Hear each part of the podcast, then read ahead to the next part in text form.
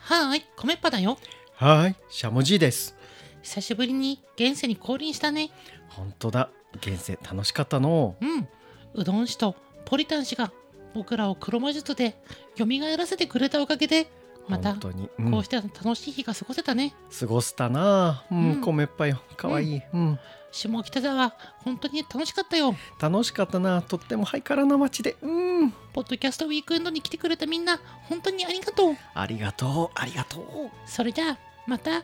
冒険をしていこうか。していこう。テクテク、テクテク、テクテク。ブチッ。えー、ええー、わあ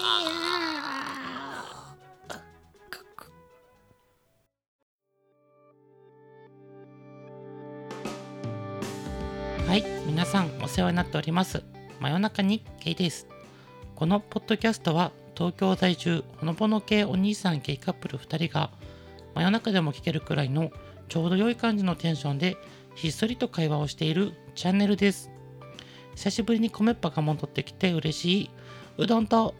久しぶりに米っぱに出会えて喜んでいるしゃもじいになれたポリタン。の提供でお送りしますお送りします。ということでということで、真夜中にゲイがとうとうはい、 19話まで来ましたあ、19話になりましたね。確かに、はい。ねうん、ということであと一つで20話を迎えるわけですけれどもはい。この19話が配信されていうんうるんということは、ということはポッドキャストウィークエンドを終えてるということなんですよそうなね。んですよね。ねえいよ長いかよっでたすよ。ねう。ん、 3ヶ月ぐらいだね。結構ね準備に時間かかりましたよねう。んうん、かかりましたけれどもいろんなことやりましたね。何気にそうだ。ね。それがねうやっんと発表できるというか提供できるようになるんですね。ねうん、うんまあそれは一旦置いておいて置いておいて。ついに19話まで来たということでですね、うん。19話まで来ましたよという。この19という数字ははい。あの僕たち眉毛非常に大事にしている数字でしてあ、そうですね。確かに。うんなんで大事なんですか。それはですねはい。 Twitter のアカウント名でもはいあ。りますけれどもそうですね。 Twitter のアカウント名はですね、はい。アットマークはい。眉毛いはい。くいくなんですよそうなんですよね。そう1919ってそうこれ1919にした理由あんまりなかったんですけ どね当初は なそうだねなんとなく勢いで「いくいく」にしようと話してうん1919につけたんですよね、そうなんですはいなのでちょっとこの19話もねはい大切にしてうんいくっ「いくていうことで」 はい今回はうん行くことが好きな2人ということで、 「いく」ってこと好きなんでしたねそういう設定 かはい、うん、行く行くエピソードを話していくよーの新コーナーだよはい本当にこれでいいんだ まあいいいいとしましょうしましょうはい、ははいいじゃあまずはちょっとど乾んどん杯いしくていきよましょうその通りはいじゃあうんじゃあちょっと開けるからはいよいしょじゃあ皆さんはうん今日は足の親指を掴んで、足の指なんですうんね、今日は一緒に乾杯していきましょはい。うはいじせゃあーの。せーの真真夜夜中中ににゲゲイイ、うん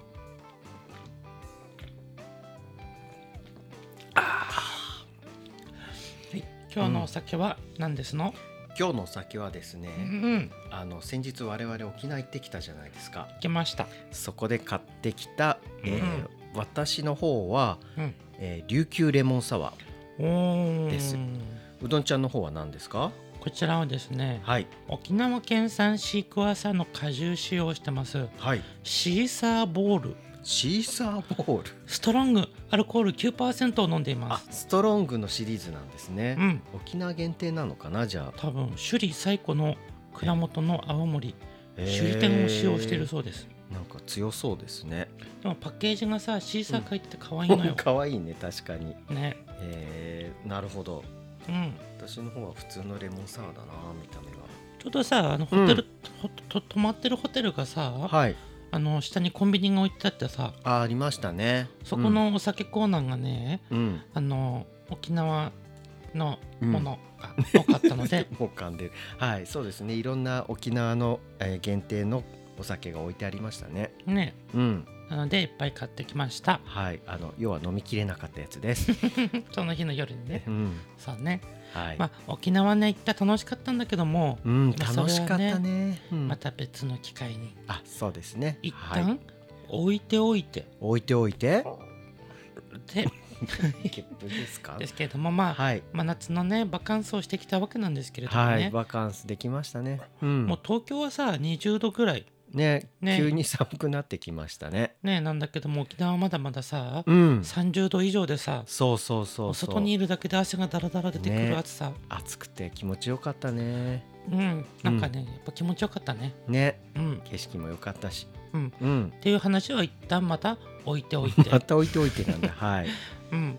まあねでもちょっとさ、うん。東京の涼しさが戻ってきたせいかさ、はいはいちょはっい、とは家い。庭菜園のフルートたちがさあ、復活してきたんですよね。そうちょっと元気になってきてねちょっとあ夏の暑さでやられてたなと思ってたあの、うん植物というか野菜も含めてねねあのどんどんなんかまた伸びてきたんですよね。そうそうミニトマトもさ、うん、もう今季終わりかなと思ったんだけどそなんかニョキニョキまたう、生えてきてね なんかさあのもともと伸びてた枝は枯れてきてるんだけどうん根元の方から新しい枝がどんどん生えてきてるんですよね。ねあこういう風になるんだと思って結構びっくりしましたけど。そうそうそう、うんしかもまた実をつけ始めてきてねそうなんですそうなんです。ね本当に名前の通りはい。めちゃなりトゥインクルしてきたねトゥインクルしてますね。ねね好きよねめちゃなりトゥインクルトゥインクルっていう品種のトマトなんです、はいそうなんです。 品種なのかどうかわかんないけど。名前かデルモンテさんの名前そだうでねすね。ねまだまだ食べていきましょう食べねていきましょう。うんそしてね、この間はあのシシトウがね、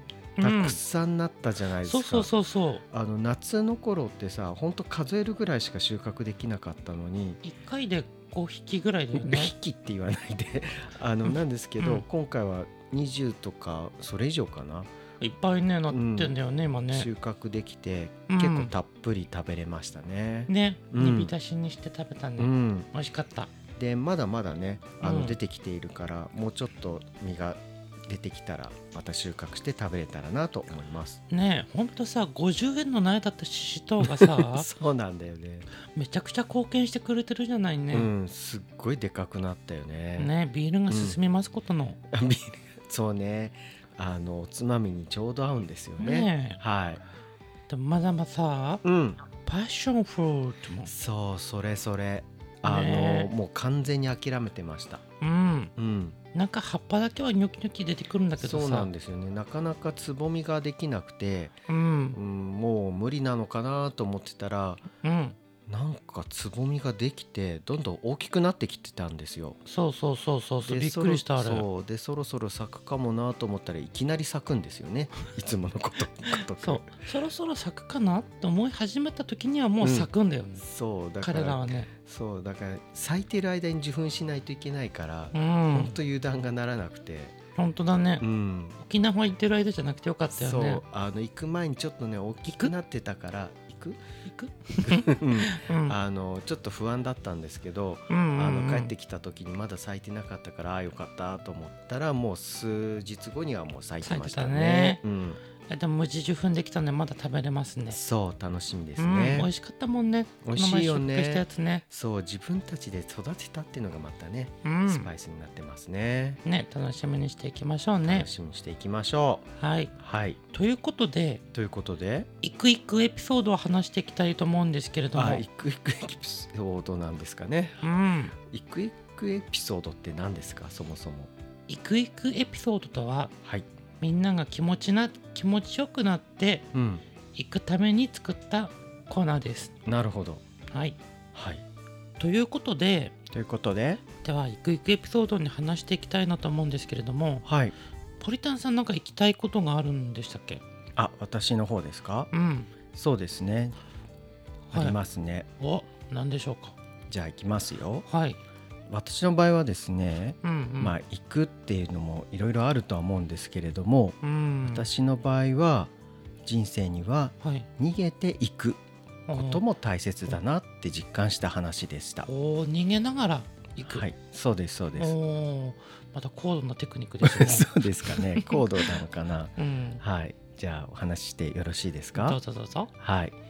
とこれはですねうん私がまあ40を過ぎた頃のお話なんですけれどもうんうんあの当時働いていた会社でうんあのまあ最初ヒラで入った会社だったんですけどうんまあいろいろ頑張ってうんあの事業部長まで行ったんですよ。すごいじゃんそうなの結構頑張ったなって自分でも思うんだけど、あのそこで事業部長の部長で、うんあの3つの部署を見ている事業部だったんですよ。ほうほうほうでそのじじあの部というのがうん営業部とうん2つのシステム部を持っていて、うんまあ、それぞれの3つの部の部長も兼務しながらの事業部長だったんですね。うんシステム系の仕事だったんだねあそうですねシステム系もやってました。うんうんうんでなのでその部長も兼務すると、うんあの約40名ぐらいの直属の部下がいきなりできたんですよ。おーすごいすごいんですけど、うんたださすがに40名一人で見るの無理があると思ってうんあの役員に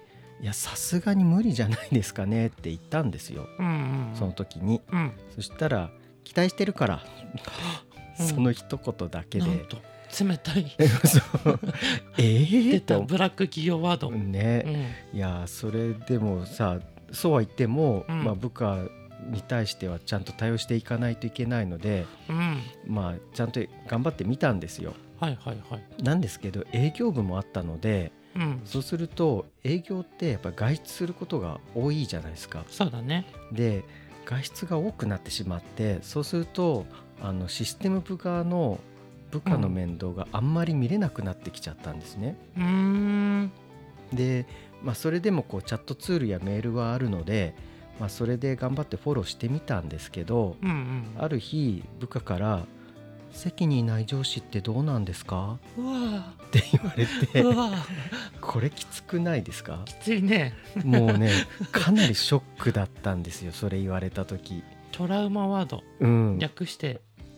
なんですかトドはい、はいえーっとですね あの、まあ、真面目なお話をさせていただいてるんですけれども、 はい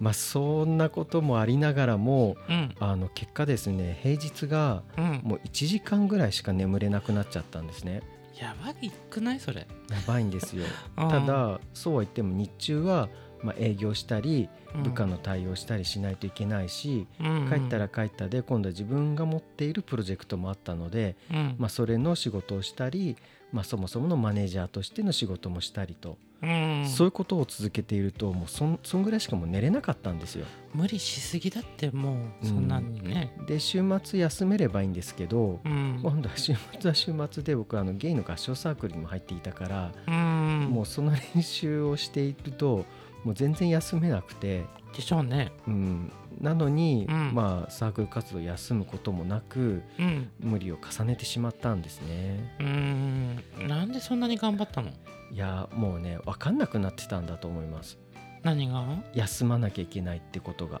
あーそこみんなぎるエナエネルギーみたいな感じ分かんないあのみなぎる 時、まあ、責任感だけだったと思いますああおそらくやんなきゃやんなきゃみたいなそうそうそうそうそうあだからまあそのだって40名も部下がいたらですよあうんその人たちのこう生活とかも考えなきゃいけなくなってきちゃってそうだよねだからもうその責任感だけでもうあの動いてましたよ。うんなるほどなるほどうんただそういう生活をずっと続けててうんもうね1年半ぐらいそういう生活を続けたんですよ長いね長い。うんでそうしていたらもうだんだんですねうんうん何のために生きてるのかが分かんなくなってきちゃってうんうんうんあのある日というか、まあ、もうある日からかなうんあの駅のホームを歩いているとうんだんだんですね線路が呼んでるような気がしてきちゃったんですよ。おいでおいでそうおいでこっちだよそうこっちに来れば楽になるよ本当にそうなの。うんまあでまあでも分かるよそこは分かるわうん、でだけど別に死にたいわけじゃないからうんあのもうできるだけ真ん中の方を歩くようにしたりうんもうほんとひどい時は駅のホームにある柱とかに、まあうん何かしらにこう捕まって、うんうんあのもう変な気が起きないように起きないようにってもうもうそうやって電車が来るの待ってたんで すよ。あああれだよあの新小岩の駅がそんな感じよいやいやいやあそこはもう名所じゃないですか。やばかった僕も感じたうん、うんいやでもそれがもう普段使ってる駅で起きるんですよ、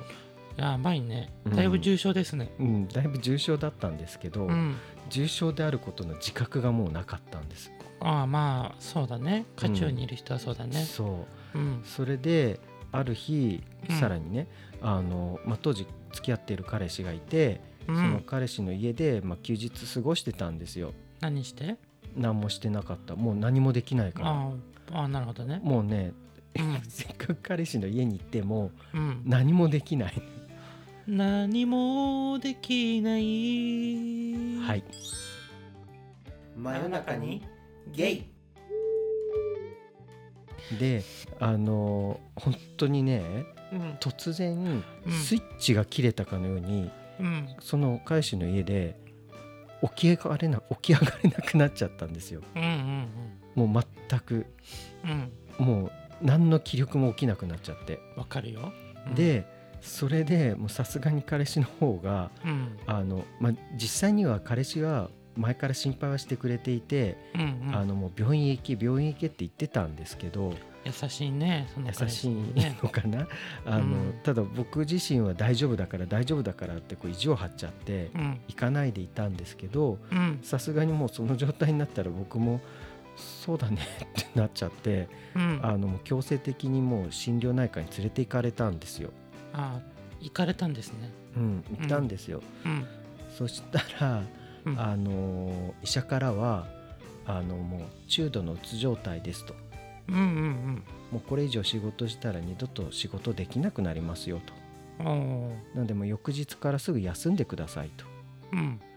って言われてうんあのもうその場で診断書も書いてくれておーで翌日には人事に出して休みなさいって言われてうんもうもうその通りにしたんですよ、うんうん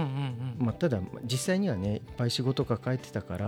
まあ、引き継ぎとかをちょっとだましだましやったりはしたんですけど、まあそうだよねうんうんただまあ実際に会社に行くってことはあのやめて、うんあの引き継ぎ自体もリモートであするようにあそんな昔からリモートで仕事できてたのできてましたすごいねそれはそれでまあやっぱりシステム系の仕事をしていた分はあるのかな、そういう意味ではは。うんであの医者からもうんその時にあの薬の処方とかは勧められたんですよ。うんうんなんですけど僕またね どうも薬に頼るのが嫌でその時にうんうんだから処方はいいですって言ってうんあの他になんか回復する方法ないですかって聞いて、うんそしたらまあできるだけ日の光を浴びてあの、まあ、散歩したりね、んそういうことをしてくださいって言われたの。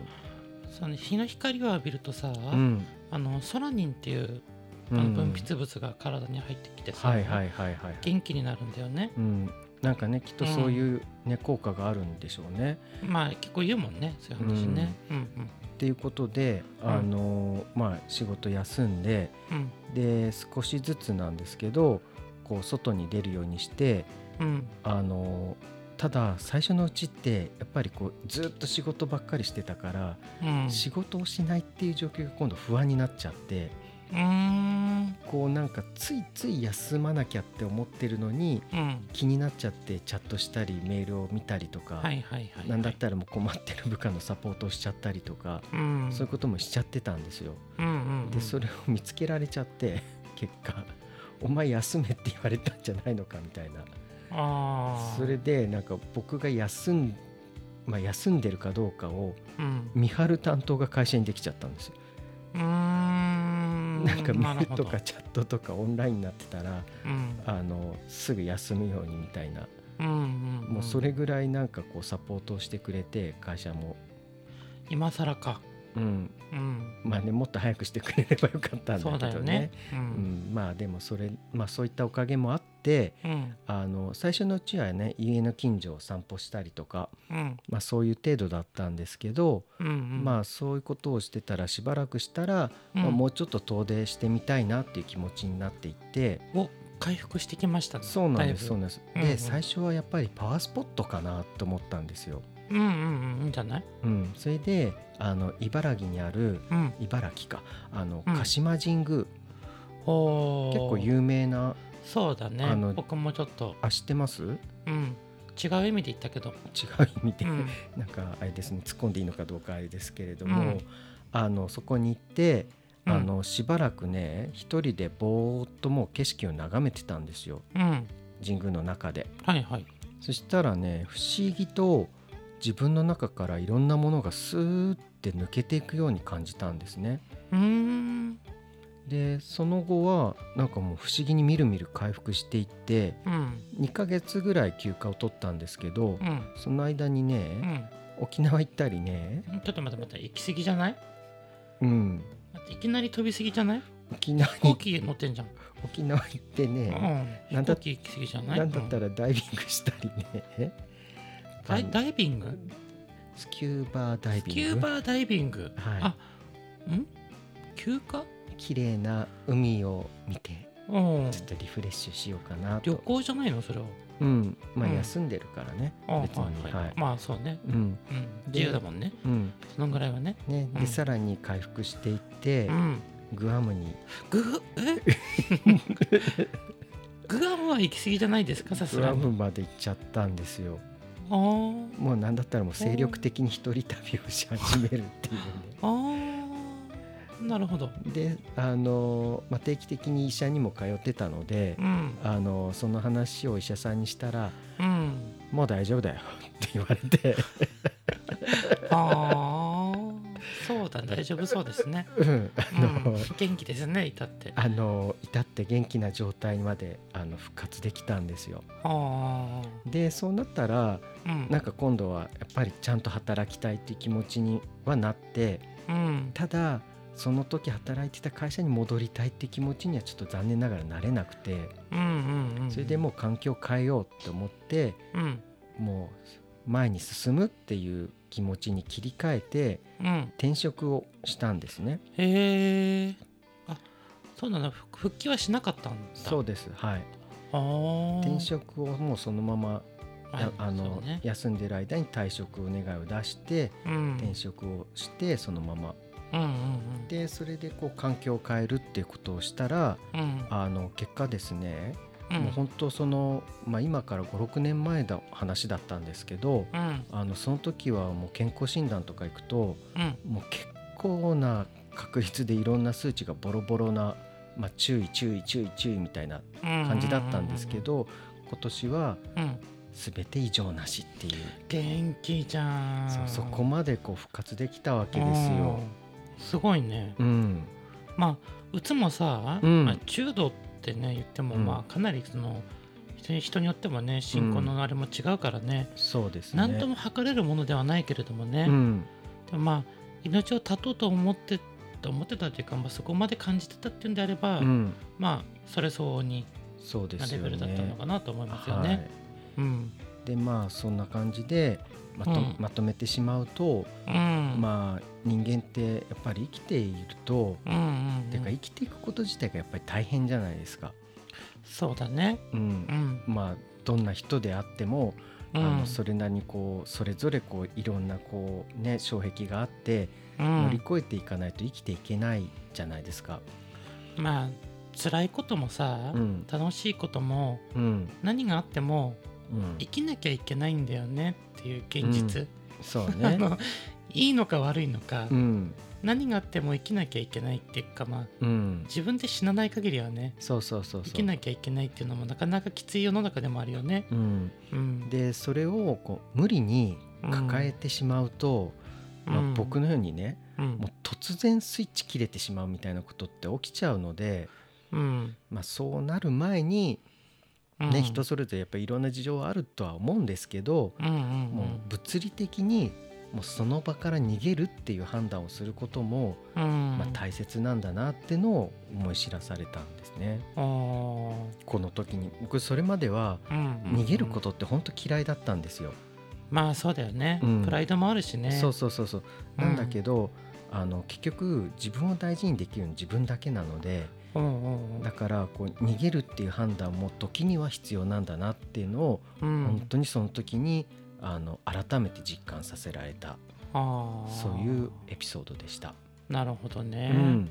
まああのポリタンさんがおっしゃるようにさ、うんあの自分のこと守れるのは自分だけっていうのはさ、うん、すごいその僕も共感いたしまする、あ本当ですか。うん、ちょっと僕の話もちょっとだけ入れるとさ、うん、その僕も僕ともさ辛い時期は、まあ、皆さんあるんでしょうけどねはい、辛い時期ってさ、うん、どんな綺麗事を言われてもさうん、例えばプラスに考えてみようよとかさ、はいはいはいこのは明るい気持ちになんで思えないのとかい。さ、ね、言われてもさ、うん、何一つ響かないじゃない、響かないよね。うん、これがまた空気読めない上司に限って言ってくるんですよね。あのなんだろう心がさ綺麗な状態ってコップの中がうん、空洞の状態だと僕は思ってて空洞要は何も入ってないコップってさ空のコップってことですか。そう箸で叩くとさ、うん、キーンって音が響くじゃない、うん、でも心がこう病んでる時ってさ、うん、もうぎゅうぎゅうに土を詰めてる感じああ、なるほどうんだね。からこう何かで叩いても全然響かないのうん、ガンガンって痛いだけみたいな、うん、なんかそんなイメージがね今降りてきたんだけども降りてきたんですね。 うんあ、ででももそれ正しいんじゃないですか。おあなるの、ほこのコップにこうんうぎゅうぎゅうになんか例えば砂か何かが詰まった状態ってことをイメージしたわけですよねきっとどまあそうね砂土湿気のある土その状態で叩いたらうん、割れるんですよね、ああそうだねうん逆にね、そううん、あの力が逃げていかないからうんうんうんだからそういう状態っていうのはなんかイメージつきやすいなと思いました聞いててそうだねうんでさうんそんな時ってさもう、ななんだろうどん底にいたとしてもさうんあー明日も行く明日はどうせ来るんだうんもう仕事もお悩みも増えていくし、うんなんか、ね、でもお金稼がなきゃいけないから頑張って仕事しなきゃいけないとかさ、うん結構思うとさ、うんもう円環の断り円環の断りもう負の断りに、あれうんうんうんはい負のループにこなるほうど、ねでこう誰の声もさうん響かなくなってしまって、うんでなんか明るい未来をさうん想像できなくなっていはくあような気がするんだよね。なるほど。まあ、クラスのみんなには内緒だよこういう話は。うんうん？うんうんあーはいはいはい。うん、クラスクラスのね。うんでもさこの前さ僕も言ったけどさ、うんそういう時ってさうん。やっぱりなんかね一人きりの時が多いんだよね。一人きりの時。あーあ自分の環境がってことですそね。うそうそうそうそうなるほどはい。彼氏さんがいたりうん友達やさ、仕事の仲間がいたとしてもう、んなんかちゃんとこう心を許せる人がいない時ってうん。結構そういうことになりやすいのかなってああ経験上ちょっ。とねなるほ思うど次第でありますんですよ。まあもしくはこう心は開いてっても、こううん自分で抱え込むタイプかな。うんそうだねう、ん。うんまあうわ上辺だけはこう仲良くしてるけど、うん本音にはこう触れさせないようなうん。 AT フィールド。ドみたいな。まあまあでもそうかもね。うんうん、自分の弱みを出したくない人っていっぱいいると思うんですよね。そうそうそうそう、うんでね僕もさうん、あったのよ本当にまあ2年くらい前よねはい、人生の中でもうん、最高にどん底なはいはいはいはいはい。はい、はいはいはいな気分だとしたらいいのそれで。 も う超ローな状態、ああ、超ローなのね。うん今はい、うんローはい、ローロローロー。ー、はいさ。そんなポップじゃないかなあ、うんそっか。はい、ごめんなさい。 あの地べたを這いつくばって生きてた頃、ロうん、ローあそうそうそうそうそうそうそうー、ロー。いいいのこれ本当に。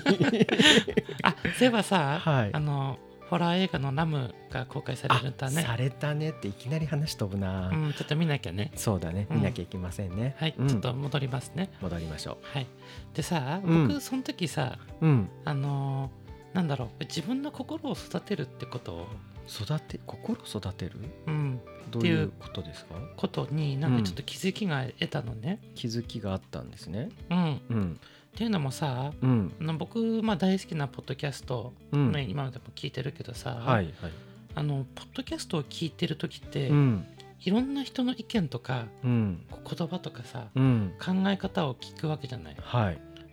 なんとなく自分もその場にいるような気分にもあなるーしなるほどねあとこうなんだろう自分とは違う考えを聞くことでさ、うんこう相殺してくれるというかあーなるほどね自分だけじゃたどり着けなかった答えを、うんまあ、聞けたりもするんですよ。いやでもそれは本当そうあの、なかなか人の本音とか意見ってうんうん、聞けないんですよ、実はそうそうそうそ普うそ段うの生活してると。で逆にさ、うん僕らも思うけどこういう配信をしてる時の方がさうん、まあ素に素というかさ自分のこうこう切り売りしてどういうこ売とっ よてるところもあるからさ過去をこうさらけ出したりとか、あね、まあね実際さうんこれまでもそうですけど、うん普段さ人に話さないようなことを話してるよね、そうだねうん、うんなんか友達とかに話す内容でもないじゃないないねこういうのって、うん突然聞いてくれるみたいな感 じでさ言う話じゃないじゃんこれってそうそうそうそうそうだからまあ確かにポッドキャストって特殊だなと思いますね。うんうえん、もちろんさ、うん、あの本を読むっていうことも大事ってすごい思ってるわけ、僕ももああそうですね僕も本は大好きですよ。う学生の頃とか僕本すごい読んでたしあそうだったんですね、うんなんか意外。うん、だけどねやっぱね仕事していくとさ、うん、と今だともうジムも行ってさうん、仕事もそこそこ忙しくてさ、うん、まあ僕もこうロームの仕事とかもしてるんだけどさ、うん、なかなか忙しいわけようん。ってなるとやっぱ本を読む時間がね今の僕作れなくってえっとね時間っていうか優先度だと思うな。ああの多分本を読むよりあうん優先度の高いことが増えてきたんだと思ああなるほどう。ねうん、時間は作れるからうん多分何かしらを犠牲にすれば。うん、うん、まあでもねう僕んの中でさ、本を読むに置き換わったのがポッドキャストを聞くことになったのよ、まあでも便利ですよそういう意味では、あの何かをしながら聞けるから。そうそうそうそう、すごいねこの時間のないうんあの人間社会人間なんか急に深い話になったぞで、うん すげえねこ効率いいじゃんってそうですね思い始めてきたほんとそうしかもポッドキャストってさうん忙しい時は1.5倍で聞けるんですよねそうだねこれねあーほんそとっか便利だと思って吸収てするスピードを変えられるのかそうなんかねうんあの最初のうちは1倍で聞いてた1倍っていうか通常のスピードで聞いてたんですけど、うん慣れてくると1.5倍でも普通に入ってくるんですよね。ままあさすがにねまあ一部のスピードの速い番組さんだとちょっとうんうん1.5倍にすると厳しくなる時もあるんですけど、まあ、大体はあの1.5倍で聞いてても十分話が入ってくるのでなんかそういう聞き方もできるしうなるほどねさすがに本だと1.5倍速で読むのってさ、そうんうんうん速読をまず習得しないとできないじゃないですかうん確かにだからそういう意味でだとハードル低あーく早くこう吸収することができるなとそんな奇跡も魔法もあるんだねへごめんえはい奇跡も魔法もあるんだよ。うんそっかうんまあしかもさ、まあ、気に入った回だとさ、うん、あの何度でも繰り返せるじゃない、でも繰り返すねうんなんと繰り返すことになってもうん、必ずあなたを守ってみせるじゃないポッドキャストって。そうですうね、ん、わかるわその気持ち私は何度でも繰り返す私ね未来から来たんだよおいおいおいやりすぎやりすぎやりすぎそうねはいまあでもねそうやってさ、あの、うん自分だけのこう円環の断り、うんねループにとらわれるんじゃなくてはい、やっぱり外からのね意見とかうんまやっぱり聞け聞きに行った方がいいと思ったそうだねうなんなら僕さうん、あのプラスねプラスあのそのポッドキャストを聞き始めてからさ、うんこういろんな人に耳を傾けるようになったなるほどそういう習慣もできたってことですかうんなんでこの人、人ってこんな考えするんだろうとかう、ん、なんでこの人は